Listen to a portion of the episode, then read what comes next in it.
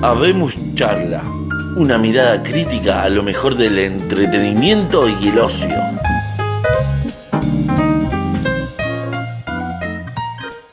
Buenas tardes amigos, esto es Habemos Charla, episodio número 5, aunque es la charla número 6 porque somos guapos y contamos desde cero, como decimos siempre. ¿Cómo le va? Estoy acá con mi amigo Chuleta, ¿cómo le va señor? ¿Cómo anda querido Cuatro? ¿Todo bien? Todo bien, señor. Vamos a contarles a la gente dónde nos puede escuchar. Nos puede escuchar acá por Telegram. ¿eh? Nos busca, busca el canal Habemos Charla, donde están todos los episodios, todas nuestras charlas disponibles y también en las plataformas de podcast más importantes, ¿no? Así es, así es. Ah, sí. Se me quedó callado, señor, se me, se me fue. Perdón, perdón, estaba tomando mate. Perfecto, usted tiene suerte que tiene hierba en su casa. Acá por estos lados ya estamos peor que Ucrania, señor, no llega nada. Ni, ni hierba, claro, mira vos. Mira vos. Señor, vamos a contarle a la gente que hace un mes, más o menos, del último episodio, si no, no saqué la cuenta, pero creo que sí, estamos cerca del mes. Y usted me sigue escuchando ahí bien porque acabo de minimizar todo y tengo miedo, ¿vio? No, no, se escucha perfecto, se escucha perfecto. Lo que pasa es que nosotros nos tomamos vacaciones entre programa y programa. Claro. Exacto, señor. Usted lo dijo. Usted lo dijo. Bien. Em, vamos a recordar a la gente en qué consistía las tareas impuestas. Yo voy a contar la que usted tenía que hacer y usted va a contar qué tenía que hacer yo. ¿Le parece? ¿Arranco? Perfecto. Bien, yo le había dado como tarea a usted que se haga la reseña del álbum conceptual de Airion, la banda Airion, llamado The Source. ¿eh? ¿Y yo qué tenía que hacer? Cuéntele a la gente. Bueno, eh, eh, cuatro de lo que tenía que hacer era ver la película llamada Fue la mano de Dios, que es una película de, de Italia, del director Paolo Sorrentino, un director impresionante. Eh, premios que ganó la película, el León de Plata, el Gran Premio del Jurado, entre otros, y fue, estuvo nominada como mejor película de habla no inglesa o, mejor película extranjera, mejor dicho, en los Oscars. No sí, sí, así es. Pero bueno, nada, lo que yo le había pedido a cuatro era que reseñe o que mire la película y nos comente qué le, pareció. Bien, vamos a hacer así entonces.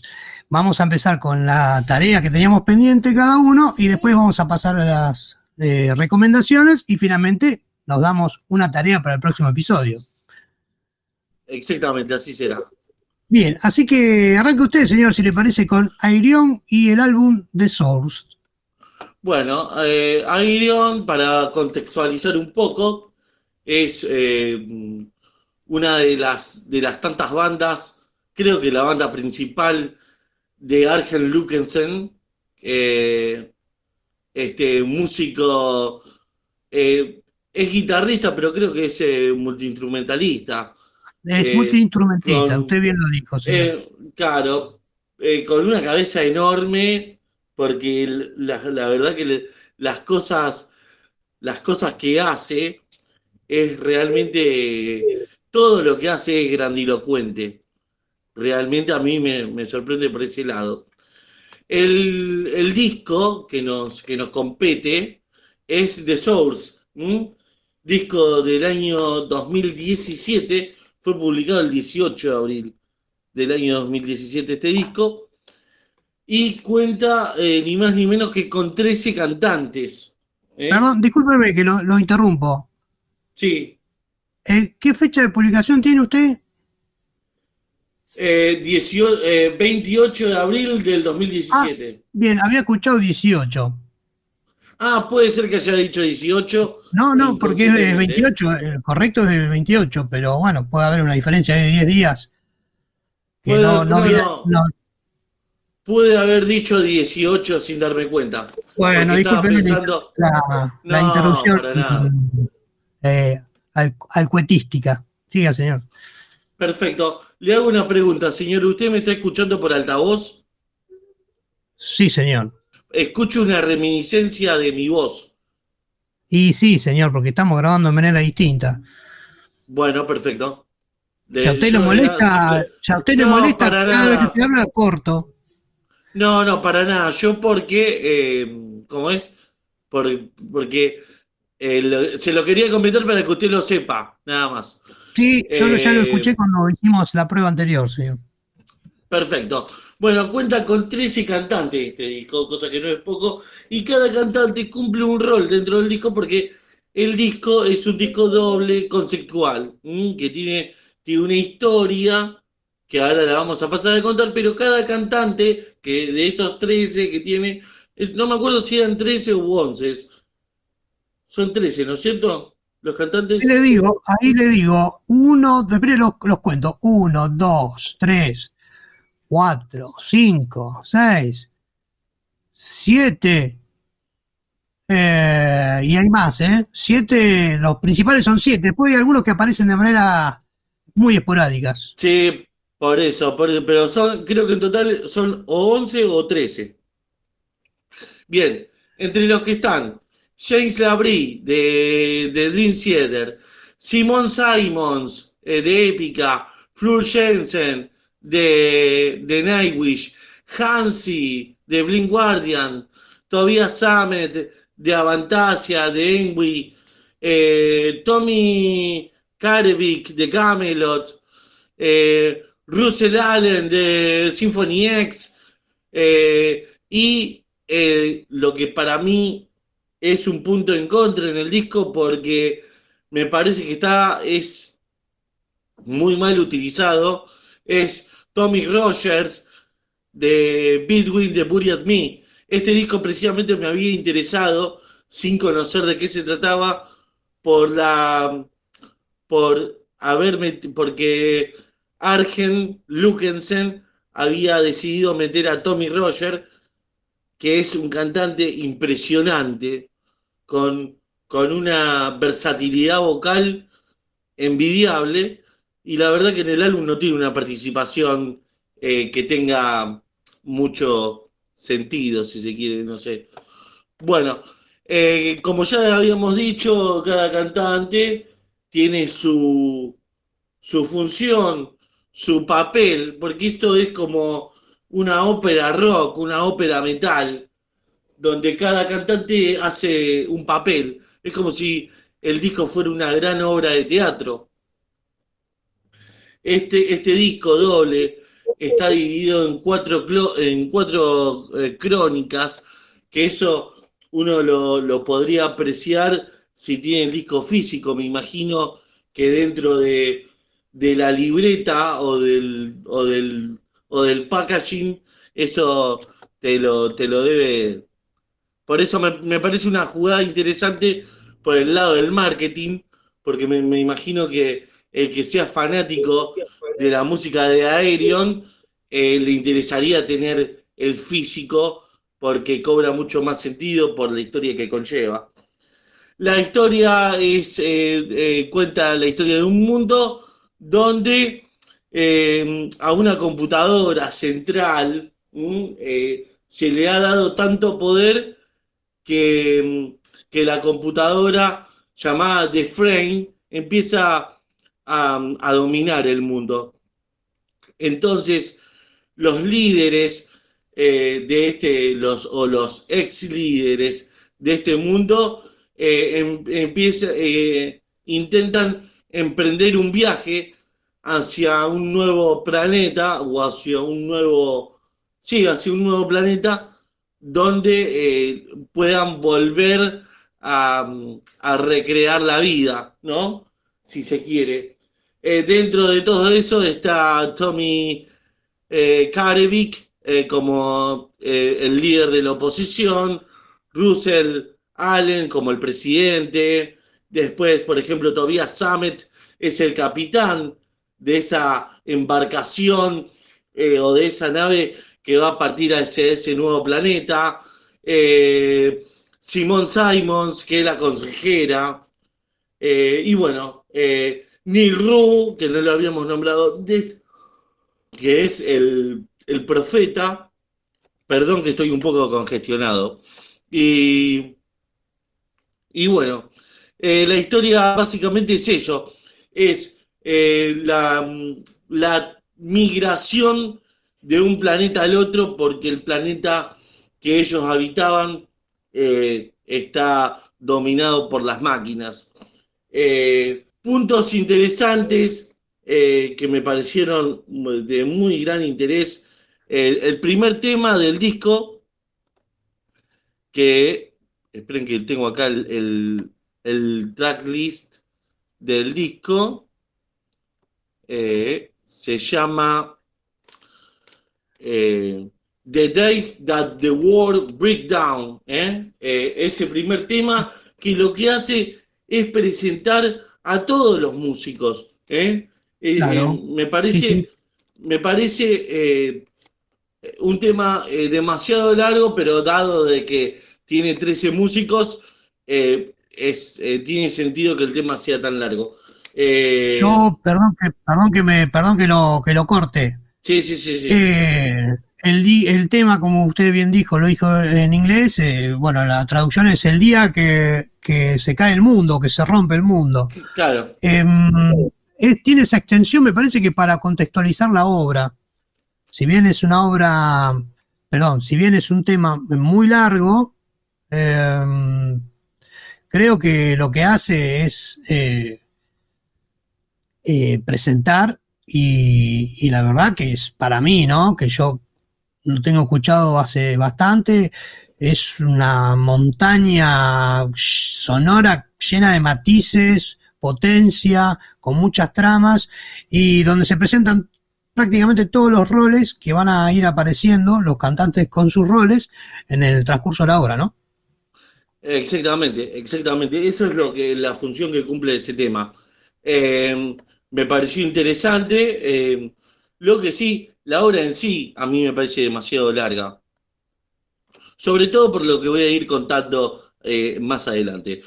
Eh, la sorpresa que a mí eh, hay varios puntos a destacar dentro de, esta obra magnánima, de esta obra tan grandilocuente, es, por ejemplo, algunos datos de interés que, que suman a todo lo grandilocuente que ya es la obra.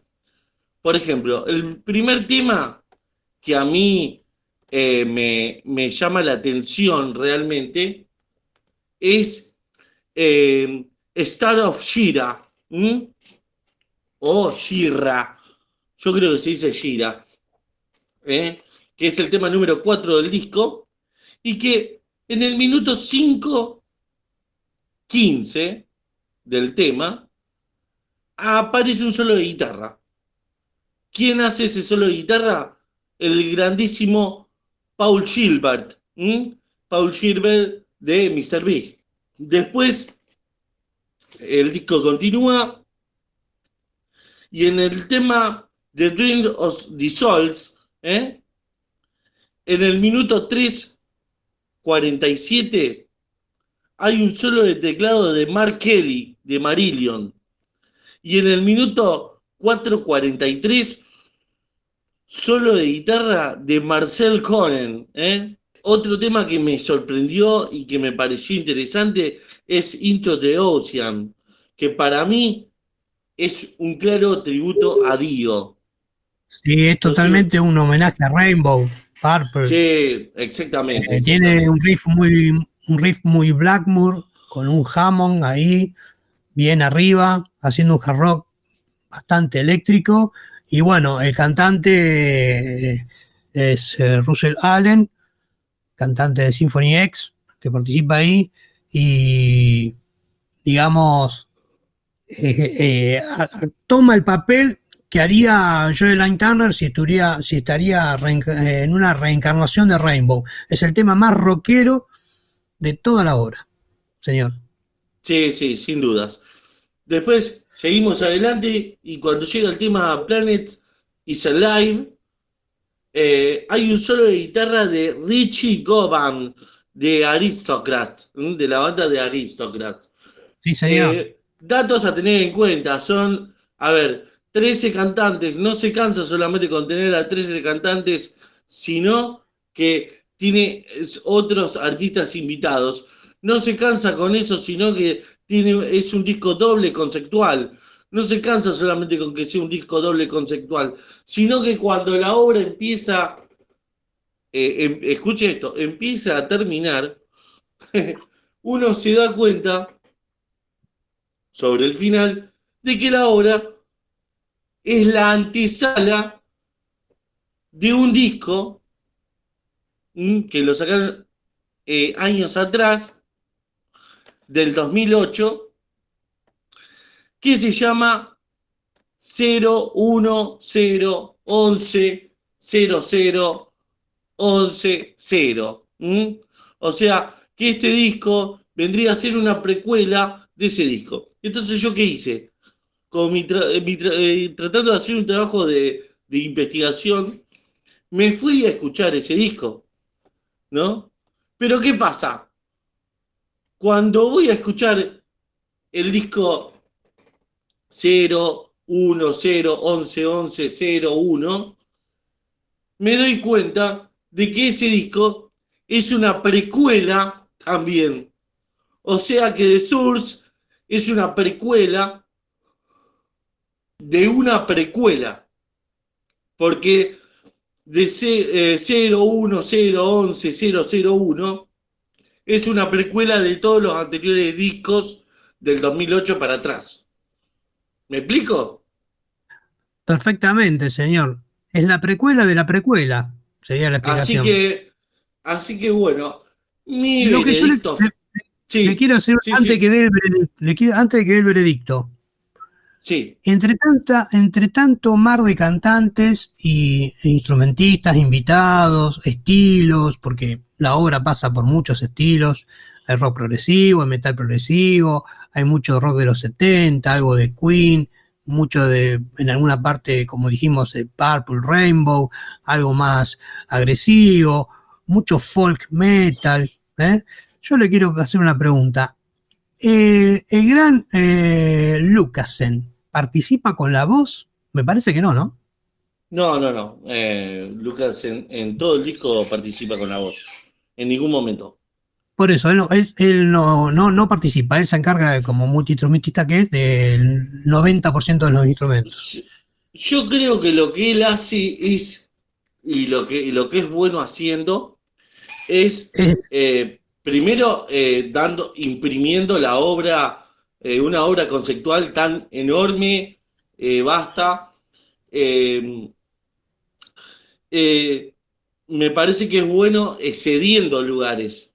O sea, el hecho de él poner a 13 cantantes hace, a ver, es como que él trata de, de estar en último lugar siempre, eh, cosa que no lo logra porque es, es tanto lo que él hace que su nombre está impreso en todo. Eh, sí, yo por coincido eso- con lo. Perdón, No, no, no, por favor, adelante. eh, coincido con lo que decís.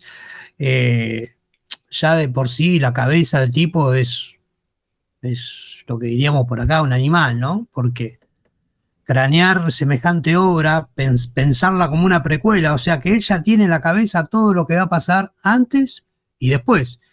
Y, correrse del lugar protagónico, digamos, en la parte práctica, ¿no? Porque en la parte tácita sabemos que es 100% Lucas en la obra, ¿no? Pero él se corre del- de la parte práctica eh, en cuanto a las voces, por ejemplo, pero la cabeza que tiene realmente es de un privilegiado. Sí, sí, sí. Eh, realmente es eso. eh, sobre todo porque eh, Aerion es simplemente también un proyecto dentro de tantos que, que Lucas tiene. Pero eh, mi, mi veredicto y lo que yo quería transmitir al oyente es que yo no sé si yo eh, empezaría por este disco de, de Aerion porque me parece que se pierde dentro de muchas cosas. Tal vez yo empezaría, eh, si fuera eh, un oyente, con eh, 01, 011, 001, eh, porque si vas a agarrar una historia, me parece que este disco, para el fanático de Aerion o el que ya lo conoce, es una gema, pero para uno que no conoce la historia o que no sabe con lo que se puede llegar a esperar, puede ser un tanto engorroso, sobre todo para los tiempos que corren, que para eh, en este año eh, o en esta época escuchar un disco que dura eh, una hora y media es un tanto complicado, sobre todo pretender que las, los nuevos, si querés ganar nuevos escuchas. Por eso me parece que ese disco también escuché The Theory of the Everything, que me pareció me pareció también que sería, sería un buen comienzo. The Human, The Human Equation también eh, me pareció interesante. Eh, The Source es un disco que lo podés escuchar eh, si ya te adentraste en la historia o si sos como nosotros que por ahí nos gusta indagar. ¿Me entendés? Para el que le gusta indagar, sí. Anda y revisar lo anterior, pero al, al que, que no le gusta indagar, por ahí le conviene empezar desde un poco más atrás. Bueno, yo estoy de acuerdo con lo que dice usted, em, digamos, para, para, digamos, adentrarse en la obra de Airion y más precisamente de esta, de esta saga, ¿no? Eh, sí, si no indagás, es como que estás perdido. Y si no conseguís eh, una buena traducción de, los textos que van, eh, van eh, haciendo retórica o la oratoria que hacen los, los cantantes entre tema y tema, también te vas a perder si no dominás el inglés y no vas a, creo que, disfrutar al 100% la obra. Cosa que tanto usted como yo hicimos, ver la letra, digamos, en un perfecto castellano con un laburo enorme, que yo me lo iba a notar, ese tipo en YouTube que hizo un laburo enorme, con la traducción de todo, de todo el, de todo el disco, eh, con los videos líricos que se mandó, de tema, de todos los temas de este disco precisamente, y para ir entendiendo eh, el, eh, el, disco, creo que como dice usted, como dijiste vos, para, digamos, para apreciarlo 100% tenés que indagar un poco en la obra, ver hacia dónde va, pero mucho más ver de dónde viene la cosa. Em, y bueno, yo no es que soy fanático de Airion, pero de, perdón, de Lucas, eh, este, recordame el apellido Argensen, me sale Argensen, pero no es Argensen. Lucasen. Lucasen, Arsen Lucasen, estoy mezclando las cosas.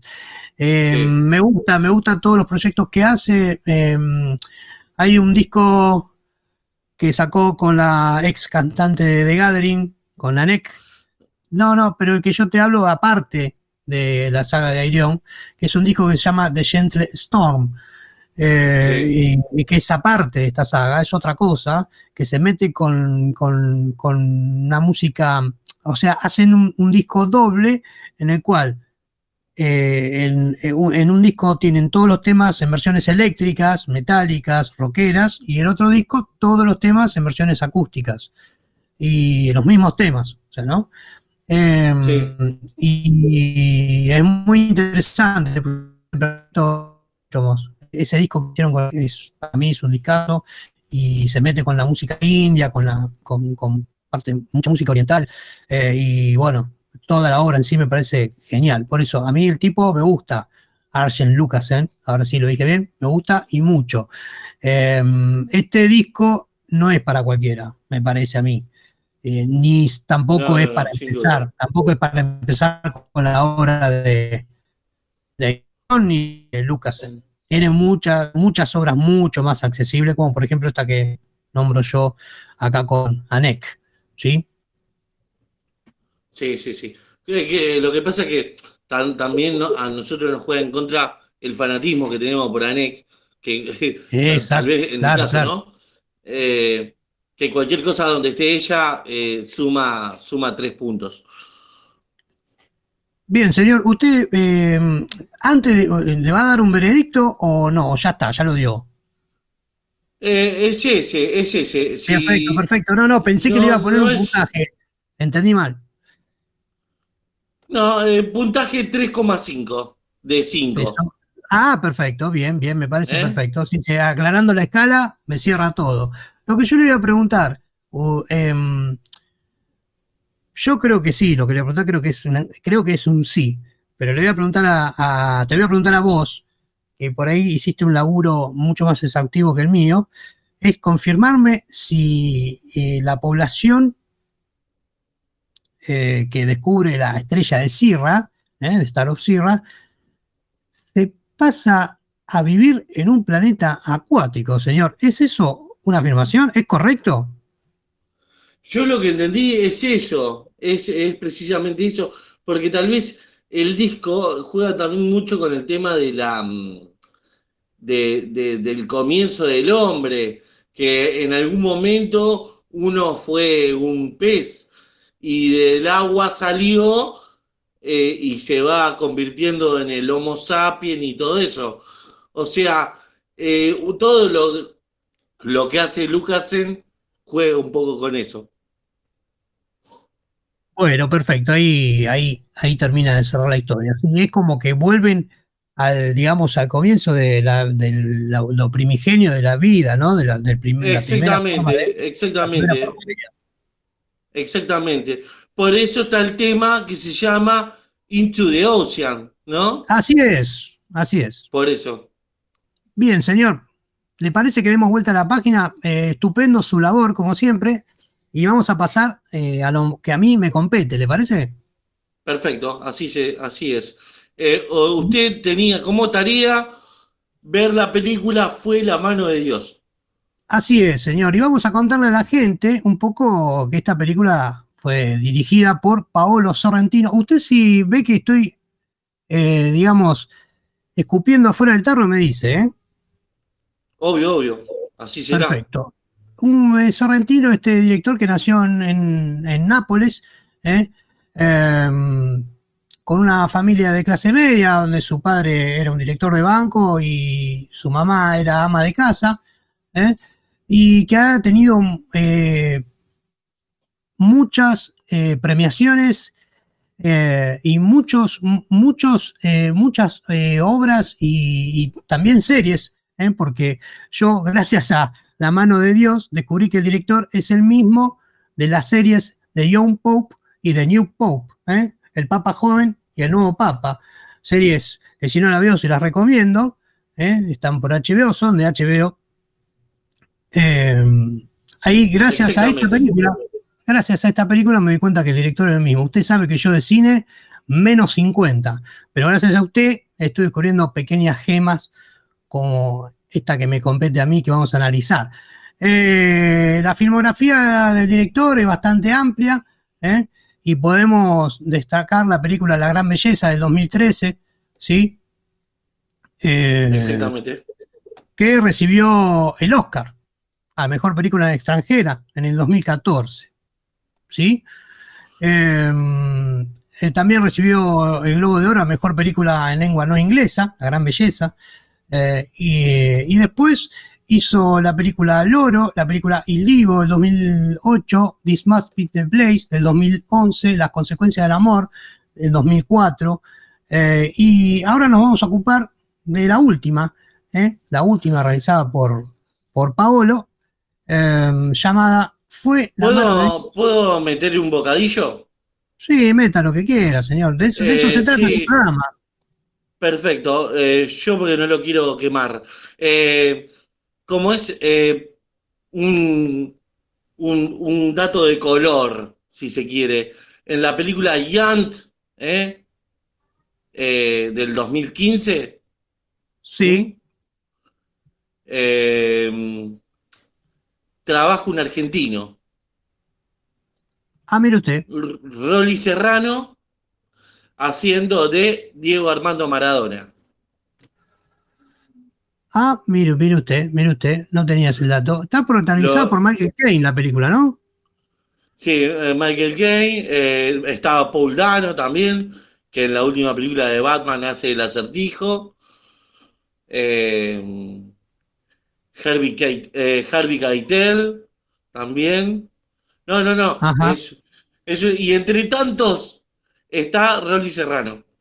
Rory Serrano, mire usted, haciendo de un Maradona, ¿en qué etapa de su vida? Eh, eh, un Maradona gordo. en la etapa esa, creo que fue cuando, antes de Cuba, Sí. ¿eh? Bueno, esa etapa. Bueno, fue, digamos que el Maradona gordo ocupa el 70% de la vida de Maradona, o sea que Sí, es tan sí, sí, esa pero etapa que, bueno, eh, bueno, va, seguimos, señor. Vamos a, vamos, sí, volvemos a, volvemos a Fue la mano de Dios, la película que usted me recomendó que vea y que me puso como, como tarea. Una película que ya desde el vamos le puedo decir que me emocionó del principio al fin. Aunque cuando empezó me tenía medio desconcertado porque eh, vio esa escena, arranca, arranca eh, con ese auto que viene a recoger a, a Patricia, ¿eh? la, la tía del protagonista. Eh, me- es una escena que a mí, cuando nombran al monjecito, que tuve que yo hacer una investigación porque no sabía quién era, resulta que era un personaje de la superstición más cristiana de, de- de- Nápoles. Eh, y ahí me da, me da o sea, arrancó la película con un toque de realismo, de realismo mágico, como le decimos por acá. Y eso me dejó así tambaleando. Digo, ¿a dónde vamos a ir con esto? ¿Vio? Yo no sabía bien a dónde íbamos a ir. Pero sin embargo, le digo que la película de entrada ya presenta las cartas. Bueno, hablamos de Patricia, ¿no? En la tía de Fabieto, el protagonista. Fabieto está protagonizado por, está encarnado por Filippo Scotti, la verdad que la rompe. ¿eh? Filippo me parece de lo más rico de, de- de la película. Y después, bueno, una película que tiene unos, unos, unos personajes realmente muy peculiares, muy em, surrealistas, bizarros. Em, el director, ejemplo- me parece. Sí, dígame, señor. por, por ejemplo, la tía, esa tía gorda que come no se Sí, sabe qué. no, no, Sí. no, sí, claro, en la mala onda, decís vos. Sí, la mala onda, la que estaba sentada. No, no, no, era tía, era la abuela, No. era. Eh, no, es verdad, era como la jefa de la familia. Claro, Eh, claro. Pero no sé cuál, digamos, que, no sé si era una tía o una abuela, una, una- para mí era una que- abuela. ¿eh? Creo que era la abuela, creo que era em, eh, la, ¿cómo es? La, la madre de Saverio Es- Eschiza, ¿no? Sí, sí, señor. Eh, lo que le iba a decir, que otro de los personajes me parecen increíbles, es el del tipo este que aparece como novio, ¿eh? de, de una de, la- de las tías también, ¿no? De la familia, una solterona, que viene a presentar al novio, es en esa, esa comida que hacen, que viene con el, con el aparato ese que le toma la voz de la garganta, una cosa bizarra total. Sí, sí. Y aparte, Otro, otro, otro dato, la hermana, la hermana que nunca sale del baño. Exacto, la hermana que no pasa del baño. Es una locura. Bueno, que al final, yo calculo que, que escucha esto ya vio la película, ¿no? Eh, al final termina saliendo. Pero, Pero, pero sí, se está todo el programa. Es que es más, yo ya me había olvidado de la hermana que estaba en el baño. Eh, o sea, arrancó la película, desarrolló toda la película con la hermana en el baño. Así fue. claro, claro. Bien. Eh, de- hablamos de Filippo Scotti, que es a- en, que encarga a Fabieto, que a, eh, a través de él nosotros vamos a conocer toda la trampa de la película, ¿no? Eh, cómo va pasando eh, de una edad pequeña a una edad adulta y realmente a través de la inocencia, ¿no?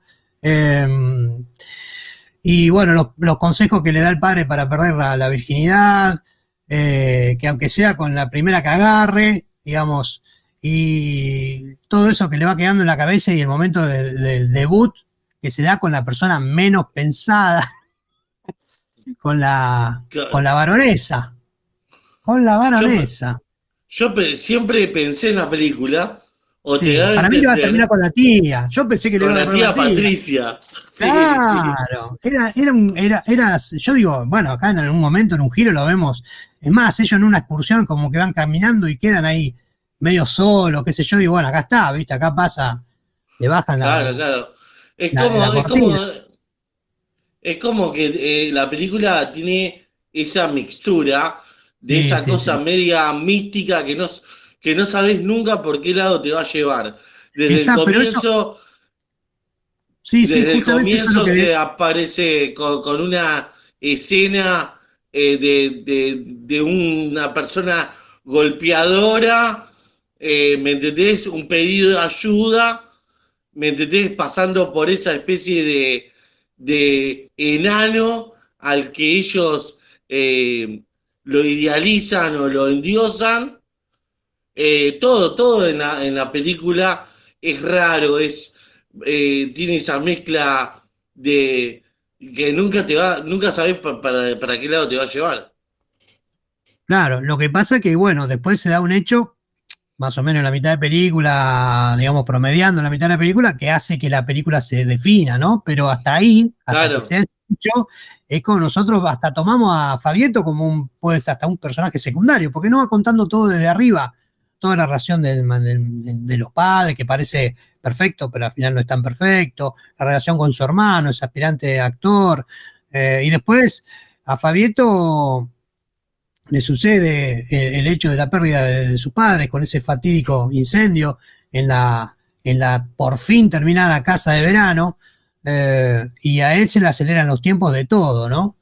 De todo. Claro. Eh, yo creo que eh, en algún momento el, el director eh, refleja muy bien todo lo todo lo inmaduro emocionalmente que estaba Fabieto y también refleja muy bien la fe que tenía eh, todo el pueblo de Nápoles en Maradona con pinceladas, porque como bien dijiste vos y bien me, vendiste la, la- la película en su momento, Maradona eh, tiene una presencia tácita, está 100% presente en toda la película, pero no lo ves nunca. Eh, incluso en una parte que parece que va en un auto, que yo que él confiesa a Fabieto que lo vio, eh, tampoco se sabe si es él o no es él. Él piensa que lo vio, pero yo calculo que es más por, por, por ese delirio que tienen por la figura de Maradona eh, que por otra cosa, ¿no? ¿Vos qué pensás? Sí, no, claramente. Y también, o sea, por eso también tiene el nombre de la película, porque cuando pasa esa desgracia y él Ajá. después cuenta por qué no estaba presente, Claro. ¿eh? y el tío sí. le dice, le Fue dice, por Maradona. Fue, fue por Maradona. Ah, Maradona te salvó. ¿Me entendés? Exacto. Entonces, Claro. eh, yo realmente hay una escena que me quedó marcada y fue cuando el momento donde yo lloré, que se me puso la piel de gallina y que fue cuando dije, esta película la tiene que ver cuatro. Eh, que es el momento donde eh, Maradona le hace el gol a los ingleses Sí. y el tío, que yo como argentino eh, me traslado a, al 86 y, a- y me traslado a esa a Nápoles y el tío diciéndole esto Maradona hizo justicia por los argentinos. Eh, a mí esa parte eh, me, la verdad que a mí me hizo llorar. Sí, es una, es una, es una, una escena fuerte, es una, unas palabras fuertes, y bueno, todo lo que nos lleva a nosotros, nos conlleva ese momento, todo lo que significó a nosotros como argentinos, eh, la mano de Dios, o el gol con, eh, o la eliminación de los ingleses, ¿no? Eh, todo es un momento que para todo argentino, digamos, que se precie, viva o no haya vivido eh, esa, esa etapa, verla representada de manera tácita, con la maestría que la, la, presenta Sorrentino en, en, en esta película, fue la mano de Dios, justamente realmente conmueve. Yo no llegué a las lágrimas, pero es una película que me emocionó mucho y que me, hizo poner la, la, la- atención en la, en la emoción. Ya desde vamos, eh, en- en- en- también en la fotografía, ¿no? Es, Nápoles es algo bellísimo y que yo no había conocido de la manera que está presentado en la película. La verdad que me impactó, me impactó. Una maravilla, una maravilla, una maravilla la parte de, fotografía. Usted que sabe más de cine que yo, me dirás que lo, si, lo que estoy diciendo es así o no, pero es la fotografía. Es así, es, así, es así, yo lo terminé de confirmar en la escena, eh, ya llegando al final de la película o cerca del final, cuando este muchacho se topa con ese, se, puede llegar a hablar con ese director de cine al cual iba, iba a ver cómo filmaba dentro de esa especie de cueva llena de agua. Es una locura total. Es, algo interesante. Y ahora, eh, pregunto, eh, ¿sentiste algo en la película, una unión entre la película y el director? Digo, ¿por qué? Pero, ¿qué? perdóname, ¿entre el director que aparece en la película o el director de, eh, o sea, Paolo me Yo, ¿por qué? Porque yo eh, me puse a pensar y, a relacionar cosas y me di cuenta de que Paolo Sorrentino, que vos lo dijiste apenas empezaste a hablar, ¿a dónde nació? En Nápoles. en Nápoles. Entonces yo sentí que la película, más allá de todo, y de querer representar a, Maradona como un semidios o, o a querer representar eh, la vida de, en esa época, cómo era la vida en Nápoles en esa época, es una película muy autobiográfica, que siento que Paolo es el muchacho, ¿me entendés? Y lo que está contando realmente es como Paolo se, se pudo meter dentro del mundo del cine.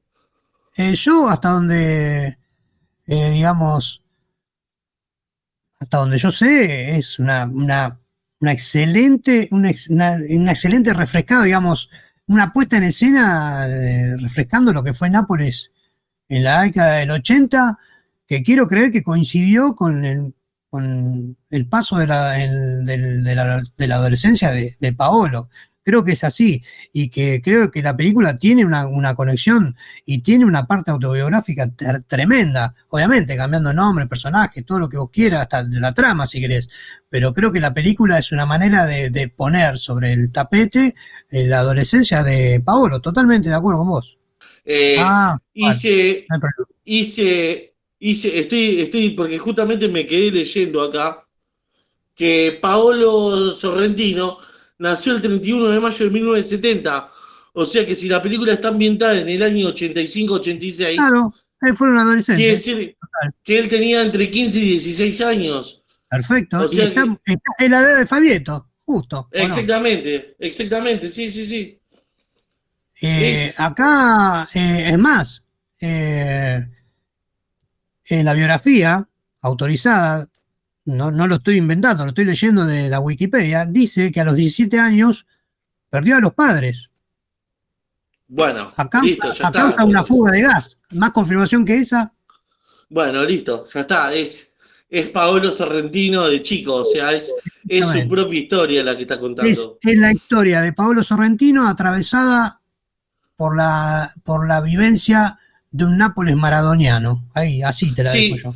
Y otra cosa, por qué eh, en, muchas de sus películas Paolo Sorrentino hace referencia a Maradona, como por ejemplo lo que yo había dicho al principio, que en la película Yant ¿eh? Eh, hay un actor argentino representando a Maradona, sí.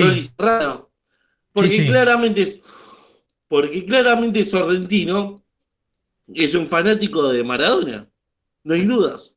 Y totalmente, si él, eh, eh, si en, la adolescencia y antes de que pierda a los padres, si querés, era calcular que él nació, como dijiste vos, en el año 70, Maradona llegó al Nápoles en el 83, si no me equivoco, 83 gana el primer escudeto con el Nápoles en el 84, eh, así que él tenía 14, 15 años en, en, la fiebre de Maradona, así que sí, totalmente, ¿cómo no lo va a nombrar?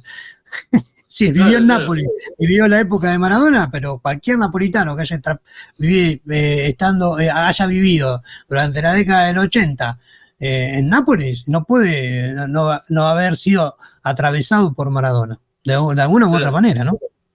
Bueno, para concluir, vos sabés que yo no soy un hombre de cine, no me gusta mirar películas y estoy mirando las que, estrictamente las que, las que eh, eh, tenemos que eh, hacer de tarea acá en, la Vemos Charla. Em, y la verdad que es una película que me emocionó toda la película, me emocionó el desenlace, me encantó la fotografía, me encantó la banda de sonido. Em, me hizo revalorizar las series que yo vi del mismo director, ¿eh? Eh, de Young Pope y de New Pope, ¿eh? las, dos series basados, basados, basadas en, los papas. y la verdad que fue una, tarea que me dio mucho placer hacerla. Yo no sé, como desconozco, no sé si tendría que haber ganado el Oscar, porque no vi las competidoras. Eh, así que no te puedo decir que para mí debería haber ganado el Oscar como vos sí afirmás. Aunque conociéndote a vos y lo mucho que te gusta el cine y todo lo que sabes, eh, seguramente debe haber, sido merecedora del Oscar. Así que nada, para mí, eh, si tenemos que hacer una escala del, del 1 al 5, le pondría un 4,5 tranquilamente. Claro. Muy, muy buena puntuación. Bueno, me alegro mucho de que te haya gustado. Bien, bien. Eh, la verdad que sí, me gustó mucho, me gustó mucho. la tuve que ver dos veces, confieso. Sí, bueno, eh, en el caso del disco yo lo tuve que escuchar unas 12 o 13 veces. Sí, bueno, yo el disco ya lo tenía escuchado hace mucho, yo lo escuché prácticamente apenas salió y después, eh, digamos, en la época, desde que salió el disco hasta que tuvimos que reseñarlo para ver charla, lo he escuchado varias veces porque bueno, como bien dije, me gusta mucho la, obra del holandés, ¿no? Bien, señor, eh, seguimos avanzando y vamos a arrancar, si le parece, en este Habemos Charla número 5, eh, que en realidad es la charla número 6. Vamos a seguir con las recomendaciones. ¿eh? ¿Qué le parece? yo que arranque yo? Sí, yo tengo dos cositas nomás, pequeñas. Bueno, muy pequeñas, perfecto. Muy pequeñas. Pero arranque usted, señor, lo dejo usted. Bueno, como usted quiera. Yo lo que, porque ¿sabe por qué quería arrancar yo? Te explico. Porque lo que yo voy a recomendar es lo que estuvimos hablando en este preciso instante, de, de Lucasen. Porque me quedé bien. Porque, porque Lucasen, ¿eh? Eh, me metí tanto, eh, tanto, tanto y tan profundo, que descubrí otras cosas que yo no conocía, gracias a, a Aerion. ¿eh? Y descubrí que Lucasen tú hizo uno de, sus proyectos, se llamó Stream of Passion. ¿eh? ¿Por, qué se, llamó así? Stream. ¿A qué te suena stream? A streamear. Claro, sí, totalmente. Bien, bueno. ¿Qué es lo que hizo el, el, el zarpado de este? ¿Qué es lo que hizo? usó internet, usó internet para componer un álbum completo. Con miembros de la banda que vivían a miles de kilómetros. Sí, sí, sí, estoy enterado del asunto, sí. Bueno, el resultado fue eh, un enfoque eh, con una multitud de músicos muy parecida al de Source. Por eso es que añado y digo, me metí tanto en la investigación que llegué a esto, a Stream of Passion. ¿eh? Eh, creo que fue en el año 2002 que sacó su primer disco con esta banda. ¿Qué pasa? No te puedo asegurar por qué. Eh, ¿Por qué? Porque en Spotify arranca del disco del año 2009. O sea que el, el primer disco de Stream of Passion no está en Spotify. ¿Eh? Cabe aclarar. Claro, pero eso, eh, eso pasa por alguna cuestión de, algo que esté metido en la disco, algún sello discográfico, alguna compañía. Pasa con muchas bandas. Pasa con muchas bandas. Eh, te puedo nombrar infinidad. Ahora, el, caso que más me, viene es Judas Priest, por ejemplo, Black Sabbath, eh, donde hay discos, por ejemplo, los discos con con Tony Martin, no están en la discografía oficial de Black Sabbath, en Spotify te digo, ¿eh? Y de Judas Priest, cuando no está Halford, eh, que está el otro muchacho que cantó dos, en dos discos, un disco, no me acuerdo. Ripper, Eh, Ripper Owens. Ripper Owen, exacto, no me acordaba. Tampoco están eh, formando parte de la discografía oficial de Judas. Entonces, para mí es una cuestión de, de derechos y de sellos, una picardía, ¿no? Porque hoy por hoy el 90% escucha la música en stream y se está perdiendo algunas gemas, ¿no? Claro. Sí, Eh, señor. Bueno, las, arranque, dile. las cantantes eh, son Sí. todas mujeres de este disco. De, todos los discos de, de String of Passion. Sí, Y la segunda recomendación, y con esto termino, de- en- con el tema de las recomendaciones, sí, es señor. eh, otro proyecto de Lucasen, que este, fue, este sí fue en el año 2002, y que era un proyecto que tenía planeado ser con el grandísimo Bruce Dickinson. Ah, mira. ¿Usted estaba enterado de esto? No, señor. Bueno, ¿qué pasó? Antes de que el proyecto se termine de, de gestar, eh, Bruce Dickinson deja, abandona el proyecto, Sí. ¿Eh? porque se enteró de que había llegado a Internet eh, esto, porque era, era algo que querían mantenerlo En secreto, quizás. eh, en secreto y no se logró. Entonces, el manager eh, arregló todo para que Dickinson no siguiera en el proyecto. ¿Qué pasó? Argen utilizó la música que habían hecho para ese proyecto llamado Star One. ¿eh? Estrella Sí. 1, Star One sí, señor. y sacó un primer disco en el año 2005, si no me recuerdo, que se llama Speed, eh, eh, perdón, Spice Metal. ¿eh? Y para el cual utilizó, eh, reclutó, mejor dicho, un montón de músicos, como también pasa en The Source. ¿eh? Esto es toda información que yo fui buscando mientras analizaba The Source. Y me topo con esto, con String of Passion por un lado y con este proyecto que había querido hacer con Bruce Dickinson y no pudo, que se llama Star Wars.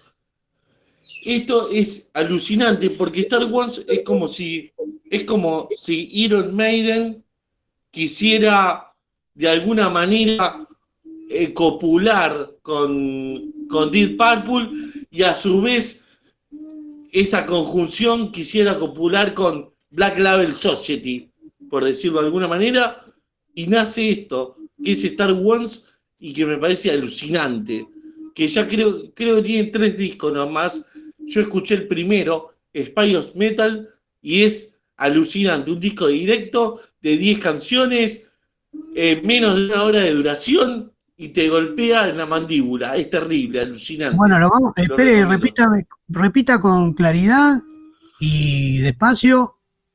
¿Cómo se llama el disco? El- el- la banda se llama, el proyecto se Sí. llama Argen Lukensen Sí. Star One.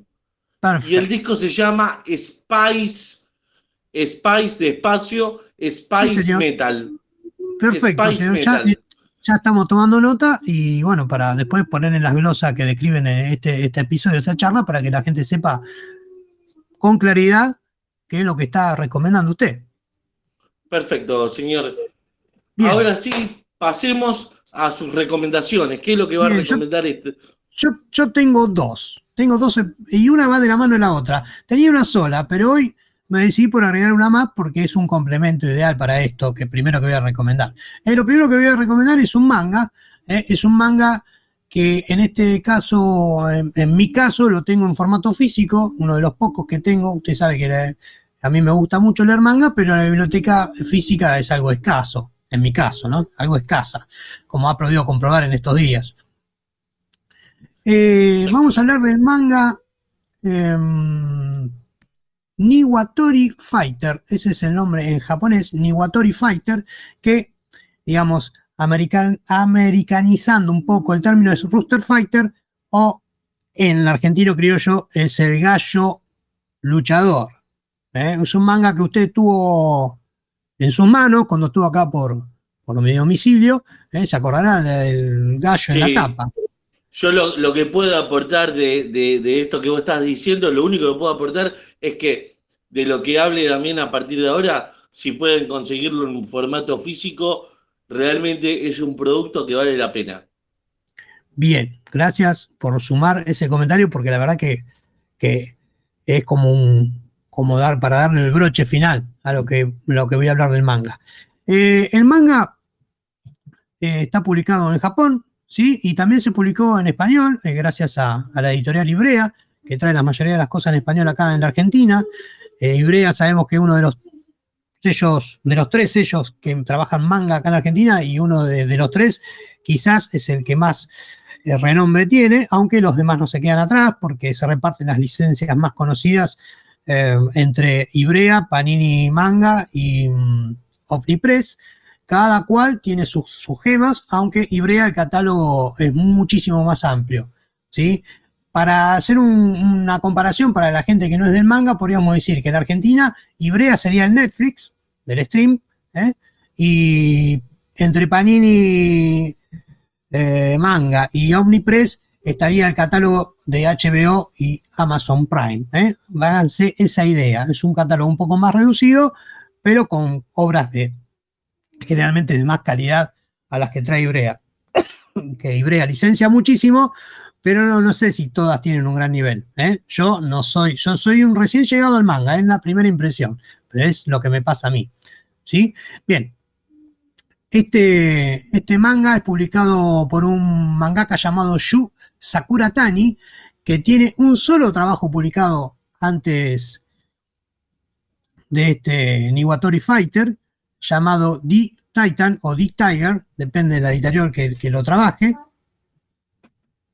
Y la verdad que es un manga que viene, a poner todo patas para arriba en el, mundo del shounen. El shounen o eh, es el shonen o shounen, es el género más popular dentro del manga, que está dedicado al, público más juvenil, eh, pero siempre trata de un, héroe que va subiendo de nivel, de que se va, digamos, que va, que va luchando, se va entrenando, va luchando, se va entrenando hasta que, bien, se define la historia, ¿no? Más, más o menos yo hice una abreviación bastante berreta de lo que es el shounen, pero es algo así, ¿sí?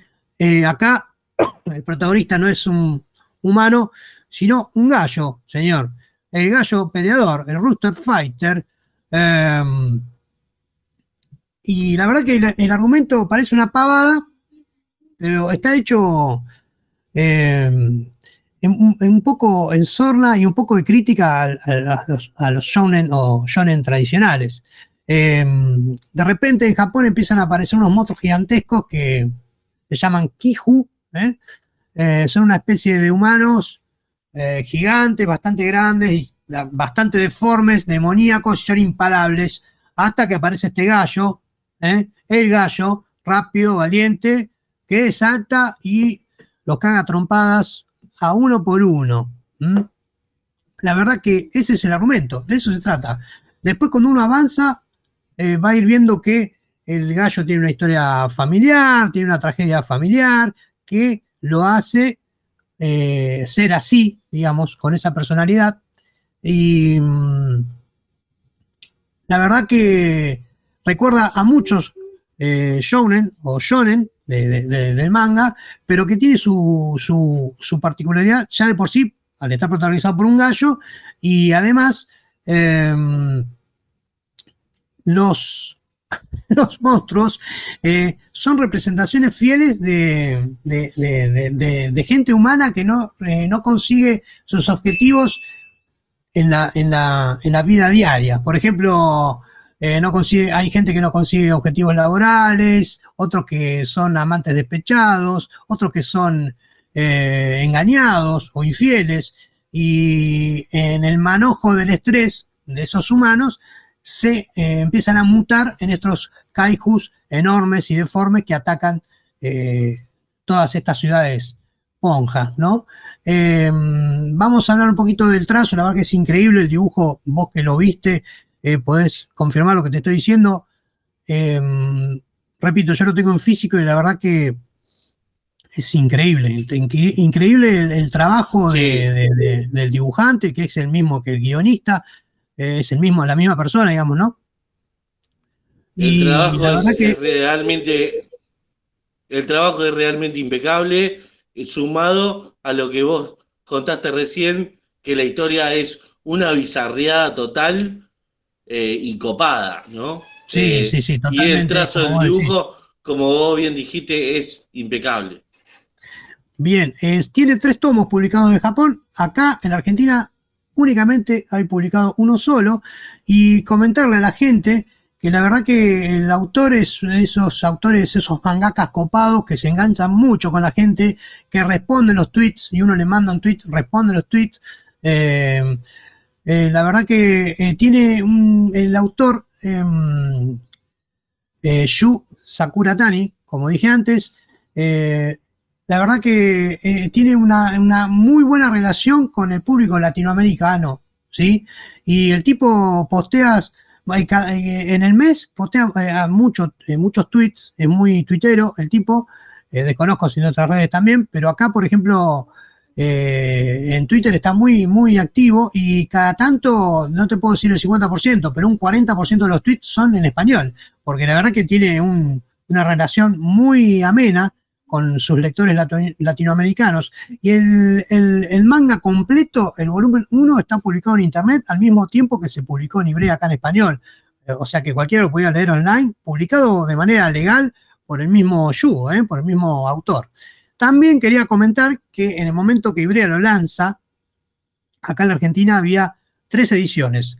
La normal, que es la que tengo yo, eh, el tomito de manga, que viene con dos postales y una lámina eh, perdón, dos ediciones, dije tres, son dos ediciones. La normal, que es la que tengo yo, que viene en formato V6, como cualquier manga tradicional, con sobrecubierta, con páginas a color, con alguna que otra postal y una lámina em, dentro del manga. Y la versión gaucho, eh, que es la que te comentaba yo el otro día, que es una bestialidad porque viene con un termo, eh, todo serigrafiado con motivo del manga, una bolsa ecológica y un mate con la figura de este Rooster Fighter labrada y estampada en, eh, en, esa, en ese mate y en el termo, ¿no? Una edición de lujo, de colección, pero que ahí donde el autor se termina de comprar al público de estas latitudes. Altamente recomendado, manga muy divertido, eh, un manga ideal para entrarse en el mundo del manga, para que la, gente que no, no, no, no lee manga porque tiene preconceptos estúpidos, eh, o directamente no le interesa porque no encuentra una obra que, le llegue, que le llene. Este es un manga muy entretenido, está orientado a un público adolescente, pero no, no tan juvenil, podríamos decir. Y, está bueno, yo lo recomiendo, está muy bueno. Si lo puede conseguir físico, mejor. ¿eh? Repito, Rooster Fighter, ¿eh? editado por Ibrea, acá en Argentina. Señor. Sigo con la otra recomendación. Sí, ¿Le parece? ¿Está de acuerdo? Perfecto, bien. Por favor. La recomendación va de la mano con los mangas. Y para el que no consume manga en físico, es muy común leerlos online. ¿eh? En eso coincidirá conmigo. Hay mucha gente que lee manga online, sobre todo para adentrarse en la obra y decidirse a la compra final. ¿Eh? Entonces ahora yo les voy a comentar una aplicación que está disponible para Android que se llama Tachishomi. ¿eh? Se escribe así, T-A-C-H-I-Y-O-M-I. Tachishomi. Es una aplicación para Android ¿eh? y es una aplicación para leer mangas. en ese sentido es, es, como cualquier otra. Pero la ventaja, la ventaja de esta aplicación es que es de código abierto. ¿Sí? O sea que cualquiera que sepa y quiera y lo desee, puede mejorarla porque el código está disponible para que cualquiera lo pueda hacer, ¿eh? mejorar la aplicación. Y em, al no estar en, Google Play, eh, la, aplicación se tiene que descargar de su página oficial. ¿eh? ¿Puedo hacer una pregunta? Dígame, señor, sí. Es, ¿Sirve lo mismo para leer manga que para leer cómics tradicional? Ahora te voy a contestar esa pregunta. La principal base o principal ventaja de esta aplicación llamada Tachiyomi es su funcionalidad. ¿Por qué? porque funciona a través de extensiones que uno puede instalar o desinstalar desde la misma aplicación. ¿Qué hacen, qué hacen esas extensiones? Es conectar con todos los directorios online de cómics y manga para lectura online. O sea, por ejemplo, por ejemplo, eh, tumangaonline.com, lectormanga.com, mymangaes.com, eh, comicweb.com, todas esas son páginas con directorios para leer manga y cómics online, pero que en esta aplicación Tachishomi figuran como extensiones. Por ejemplo, si yo agrego la extensión Tu Manga Online, me agrega todo el catálogo de tu manga online para leerlo cómodamente desde la aplicación y no tener que estar entrando desde una PC o, eh, en el peor de los casos, entrar a tu manga online para leer el manga en cuestión eh, desde la web con un celular, que es una tortura. ¿Mm? Nosotros tenemos el, ejemplo. ¿Puedo hacer otra pregunta? Sí, señor, la que usted quiera. Bien. Eh, si me, eh, la aplicación me deja eh, entrar a todo el catálogo, ¿ese catálogo se me descarga en el celular o en si usted lo desea, si, usted, o sea, no es que vos agregás la extensión tu manga online y vas a ver todo el catálogo. Va a hacer la búsqueda dentro del catálogo de tu manga online. Y si busca lo que vos querés, porque tiene un buscador, lo podés descargar, ponerlo como favorito, leerlo online sin descargarte nada, pero desde la comodidad de la aplicación que te permite hacer un zoom con un doble toque en la pantalla o cualquier aplicación de lectura de cómics o manga. La ventaja es eso, que se conecta con las webs, con las... Con las un ejemplo claro. Blue el el manga del saxofonista, este que yo lo recomendé. Que tanto nos gusta. Sí, bien. No se consigue en formato, digamos, para descargar. ¿eh? Hay una versión en inglés que yo le pasé, pero en formato en español está únicamente para leer online. ¿Qué hay que hacer? Hay que ir a la página, hay una página que tiene 30 millones de, de ventanas emergentes, hacer zoom, es una tortura. En cambio, como es un manga que está, por ejemplo, en tu manga online, y en otras páginas también, si yo agrego la extensión en Tachiyomi, lo puedo ver tranquilamente, incluso lo puedo descargar para leerlo offline desde la aplicación. Es una. Qué copado. Es, un, golazo, es un golazo. Un golazo de media cancha. Eh. Bueno, para extensiones tiene, no sé, yo conté 32 y creo que me quedo corto. O sea, extensiones, yo le digo extensiones, pero son, digamos, conexión que hace la aplicación con los directorios de lectura online de manga y cómics. Estamos orientados al manga, pero hay mucho cómic también. En inglés, en, español y en el idioma que vos quieras, podés, especificar que, por ejemplo, que te busque el manga en cuestión en, portugués, si fueras eh, que dominás el idioma, ¿no? Interesantísimo, Damián, interesantísimo. Tachi Shomi, ¿eh? Tachi Shomi, así como suena, no está en Google Play, hay que buscarlo en, en el buscador de Google que va a salir la página. Es igual, la, página es muy sencilla, está chiyomi.org, es una página eh, como la mayoría, con, digamos, con el dominio ORG, que el dominio org, que generalmente son todas las páginas de código abierto, tienen ese, dominio. Eh, y bueno, la aplicación es un golazo, lo voy a repetir, la recomiendo ampliamente eh, de mi parte, que leo bastante manga online y sobre todo de cosas que están traducidas por, por, los fans. O sea, son fans scans, como le dicen, son escaneados que hacen los fans y los traducen del japonés directamente porque no hay ediciones en español, como por ejemplo Blue Shant. ¿Eh? Blue Shant es una traducción hecha por, los fans, porque le gusta el manga y porque no hay edición en español, pero para leerlo debíamos eh, ir a la web de alguna de estas páginas, repito, tu manga online, lector manga, eh, y bueno, y así sucesivamente. Pero con esta aplicación se termina ese incordio, esa incomodidad y nos pone en la palma de la mano una experiencia fantástica. Interesantísimo lo que trajiste, lo que trajiste también. y lo agregué, lo agregué hoy, ¿eh? Lo agregué hoy porque me pareció que era genial, era el momento justo para decirlo ya que íbamos a recomendar un manga. Te, te pasaste, te pasaste. Bien, señor, arranco ahora sí, ya dando la tarea para usted. Ajá. Y usted, usted me dará la mía. ¿Sí? Perfecto. Bien, le voy a empezar, como hice con el disco de Airion, con un breve resumen a dónde lo quiero llevar. y después le voy a comentar de qué se trata. ¿Sí? Escuche con atención. Aida, una princesa etíope, es capturada y llevada a Egipto como esclava. Un comandante militar, Radamés, ¿eh? llamado Radamés, lucha al dividirse entre su amor por ella y su lealtad al faraón.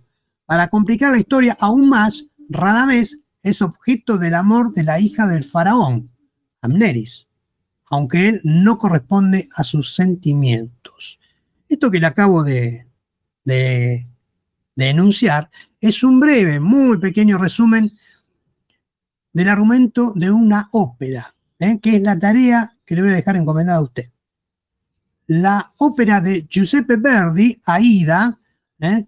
A veces escribe con acento, a veces sin acento, eh, es un nombre que eh, significa visitante o que regresa, que es una ópera en cuatro actos, con música de Verdi y libreto eh, en italiano de Antonio Ghislanzoni, y fue estrenada en el Teatro de la Ópera de Gedive en el Cairo el 24 de diciembre de 1871, dirigida por Giovanni Bottesini, un director y la madre de dos siglos atrás. Eh, así que mi tarea para usted es reseñar la ópera Aida de Verdi. ¿Qué le parece? Perfecto, señor. Impresionante, impresionante. Se quedó mudo, se quedó mudo, señor. No, no, no, me saca, obviamente me saca de mi zona de confort porque no, no, no, no soy de escuchar ópera ni nada por el estilo, pero bueno, estamos, estamos eh, dispuestos a, a todo. Eh, yo, sí, escuche, antes, sí, espere, espere, antes que arranque usted, sí, sí. Para, para terminar con la tarea, le digo que la versión que va a tener que reseñar es la versión que le voy a pasar. ¿eh? Es una versión que está subtitulada para que uno entienda lo que cantan los cantantes, si no, nos perdemos el 90%.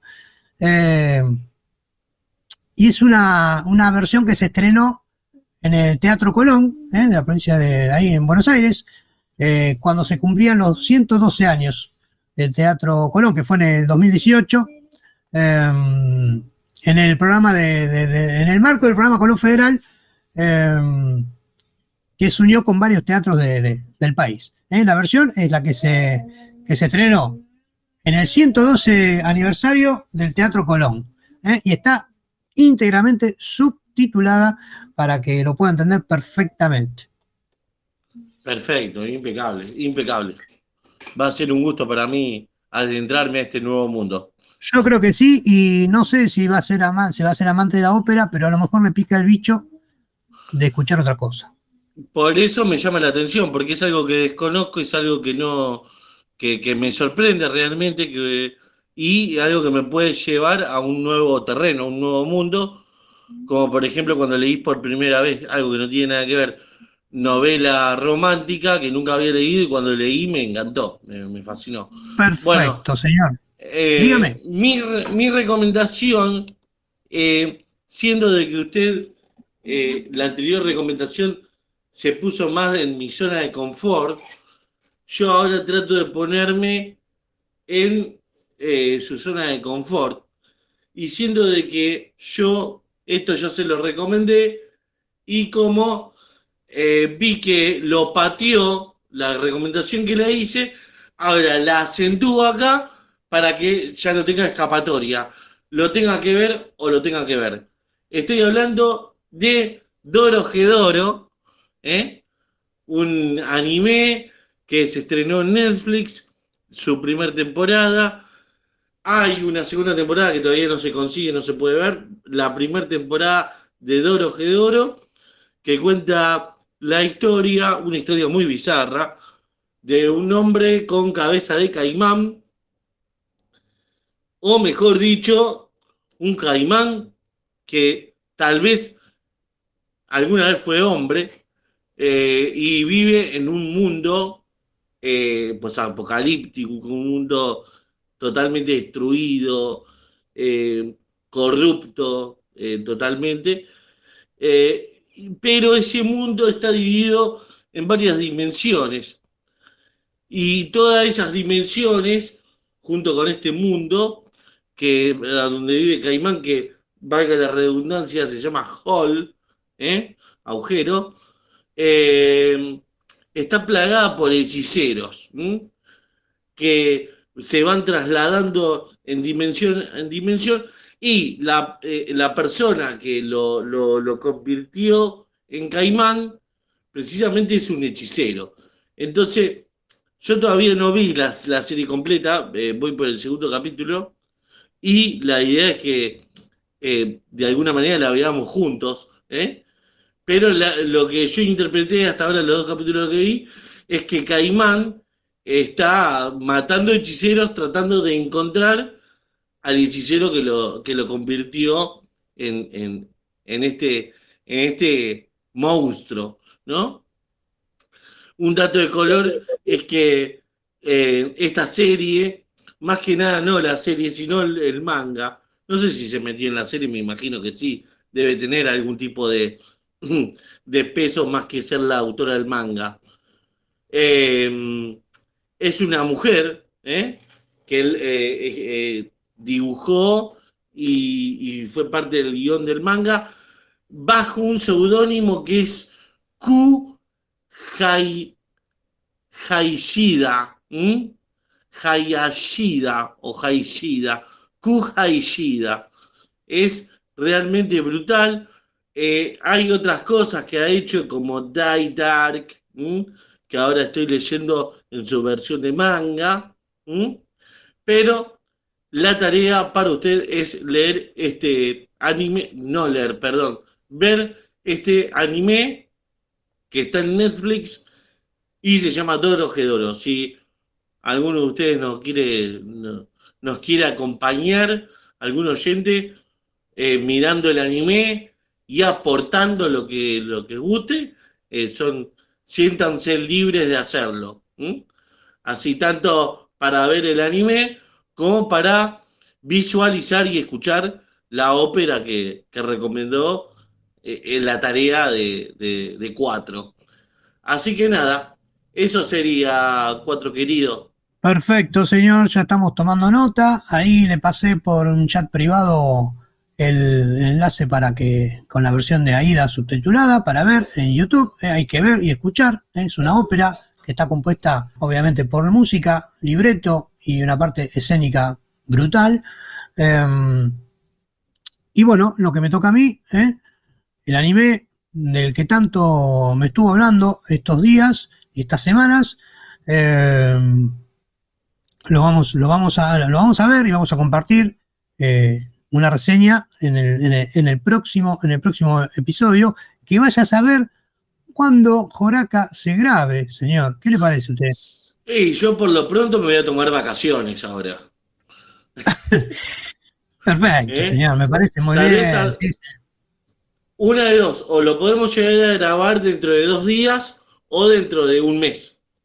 No creo porque al menos el anime a mí me va a llevar más de dos días mirarlo porque usted sabe que miro bastantes cosas y leo bastantes cosas y la ópera mm, eh, es larga, no es una obra que, se puede, ojalá la pueda escuchar de un tirón, o ver, perdón, ver y escuchar por un eso, tirón, eh, o por eso eh, mismo, tranquilamente la puede fraccionar, no hay ningún problema. Por, e, por eso mismo decía que podemos grabar como así sea dentro de dos días o un mes.